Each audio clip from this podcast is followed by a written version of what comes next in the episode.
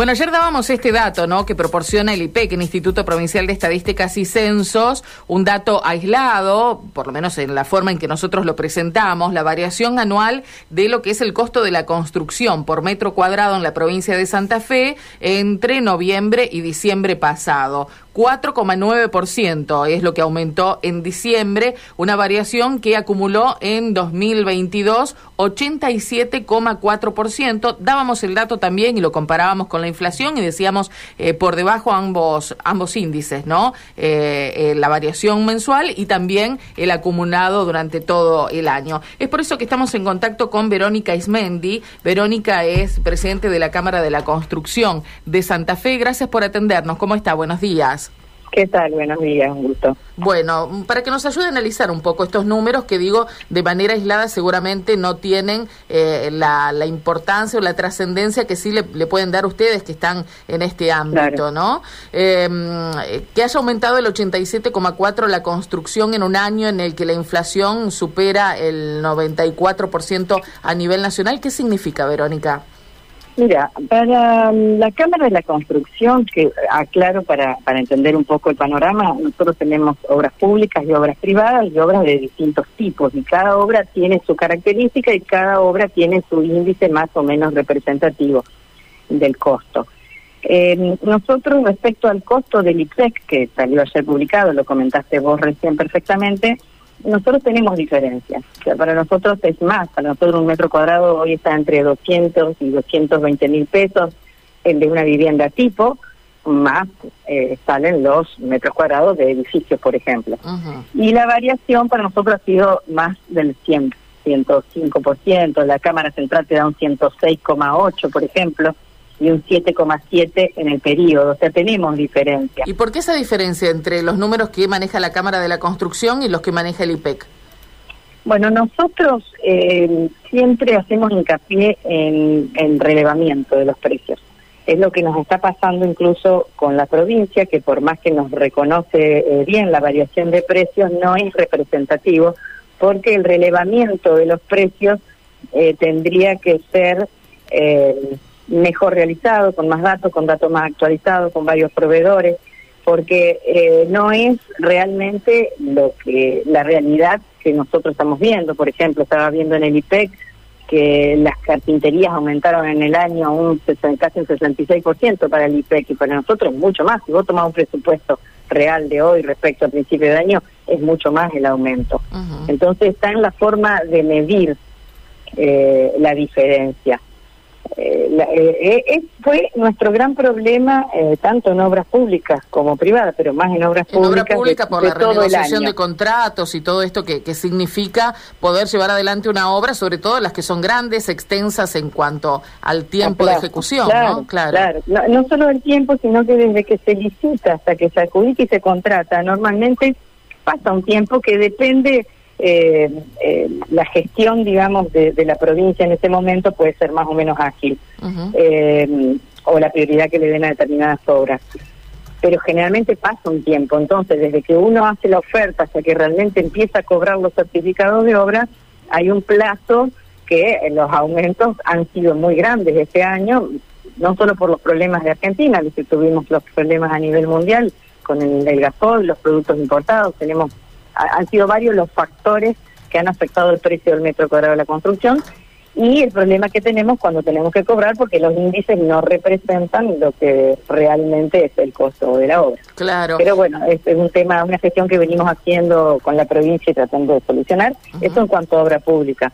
Obra privada tiene otra característica porque se maneja con los índices de la Cámara, pero también han sufrido obviamente todo el proceso inflacionario. Sin dudas, sin dudas. Y eh, digo, hay eh, dentro de los valores lo que más ha aumentado es el acero nervado, es eh, tiene una incidencia, digo, por por importación, hay algo que venga con un precio de afuera o es todo nuestro mercado interno el que marca estas estas subas. No, hay de, acuerdo al tipo, incluso en la, en la parte de estructuras metálicas, porque por ejemplo el, el índice de acero eh, a veces está relacionado con el reconocimiento de las estructuras metálicas, del hormigón también. Eh, hay una parte que sí está relacionada con importación. Algunos elementos sí, algunos se importan, otros no, es, producto nacional. Claro. pero ha aumentado el acero, los productos importados es lo que más ha aumentado, que a veces en una vivienda tipo, quizás que es la que analiza el IPEC, no tiene tanta influencia como en otras obras, pero todo lo que es instalación eléctrica, por ejemplo, sí se, ve afectado por el rubro importación. Entonces, esos valores han, han aumentado hasta en dólares. Eso tiene mucha influencia. Verónica, y, dentro de lo que es eh, la, masa de, la actividad, digo, de la construcción, ¿cuánto representa la obra pública con estos avatares económicos y cuánto, qué porcentaje es de obra privada?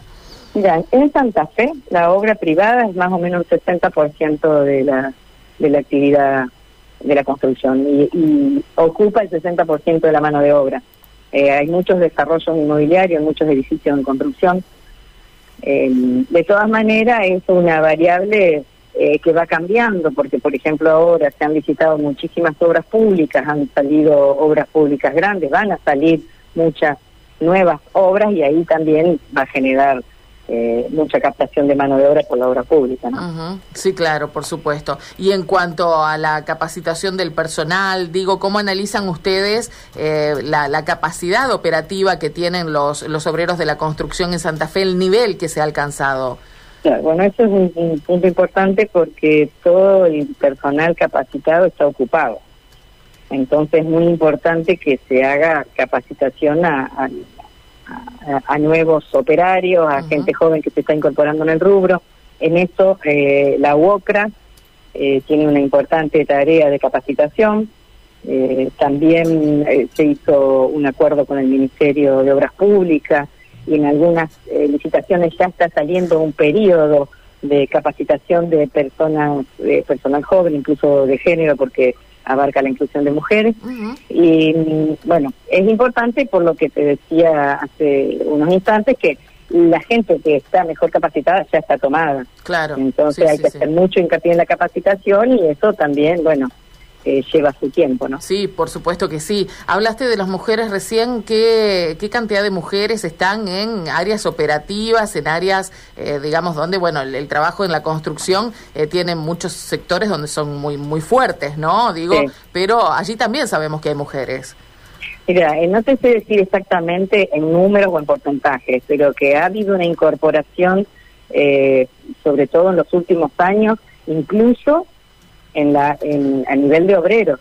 La UOCRA también tiene capacitación para mujeres y las mujeres se han capacitado en, en colocación de durlock, en colocación de revestimientos, en instalaciones eléctricas y cada vez se han incorporado más. A su vez, tenés eh, mujeres trabajando en lo que es higiene y seguridad, en calidad, hay jefas de obras mujeres, arquitectas, ingenieras.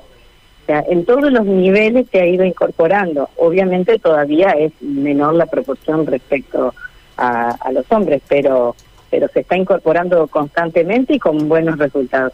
Y hay una presidenta de la Cámara de la Construcción también. también, bueno. ¿Ha, habido antes este eh, o, es la primera vez que hay una mujer? No, en Santa Fe es la primera vez y en realidad en, a nivel nacional, eh, en Entre Ríos ya es el, tercer mandato de, de, una mujer como presidente de la Cámara y este año están incorporados en Catamarca, creo que en Santiago del Estero también, o sea que somos cuatro a nivel nacional, eh, pero es muy reciente. Claro. Hace mucho, mucho tiempo eh, hubo una presidente, creo que fue en Catamarca. Ah, Catamarca es la otra que la, la, otra delegación que tiene el presidente. Hace mucho tiempo, pero es inusual, digamos. Esto es muy nuevo. Sí, sí, sí, sí, claro, por supuesto. Eh, bueno, nos alegra muchísimo. Y una última pregunta, porque muchas veces analizamos eh, lo que tracciona, digo, la obra, la obra pública, decimos muchas veces, la obra privada eh, también y demás, y uno está viendo que hay muchísima obra en construcción, por lo menos en Santa Fe, lo decías recién, cantidad de edificios y demás. Esto tiene que ver con el, cómo pierde valor el, el dinero, cómo pierde la posibilidad frente al ladrillo y entonces se va por ese lado. Desde hace algunos años uno está observando eso. ¿Ustedes ven lo mismo? Sí, justamente estuvimos haciendo un análisis de este tema. Es muy fluctuante porque va acompañando los vaivenes de la economía del país, ¿no es cierto? Eh, la inversión en ladrillo eh, sigue siendo una buena opción.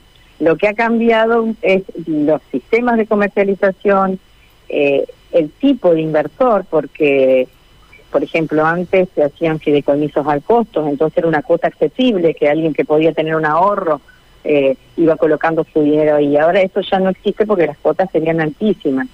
Entonces, eh, quien no tiene mucho mm, poder de ahorro tiene que eh, volcar, digamos, sus, lo, poco que puede ahorrar a pagar una cuota de una vivienda de la provincia, suponte, o de un procrear de la nación.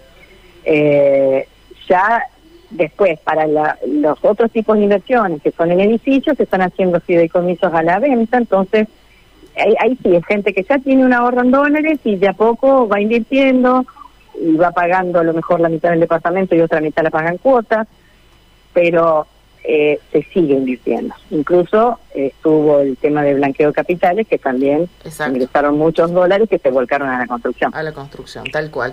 Verónica, eh, bueno, es un gusto poder charlar sobre estas cuestiones y, bueno, sobre todo para analizar qué es lo que está sucediendo en Santa Fe con este sector que muchas veces sale a, a partir de, bueno, de, momentos críticos o demás, pero está bueno poder analizar también cuando se atraviesa un buen momento, cuando se pueden superar barreras como eh, en este caso en la obra pública, todo lo que significa renegociar contratos y a pesar de ello poder seguir haciendo cosas importantes para, eh, para la gente, ¿no? Y es la voluntad de seguir trabajando siempre y como vos decías, es un rubro que incluye tanto la, cadena de valor que tiene y todo el, comercio y la industria que se mueve alrededor es muy importante, o sea que es importante que, que siempre esté eh, en actividad y gestionando para mejorar. Muchas gracias por atendernos y por la nota. Gracias. ¿eh? Gracias a vos, Karina. Buen día. hasta, luego. Buen día. Hasta luego. Verónica Eismendi es la presidenta de la Cámara de la Construcción. Hablamos de los valores eh, en Santa Fe, más allá de las diferencias entre lo que presenta el IPEC y los números de la propia Cámara.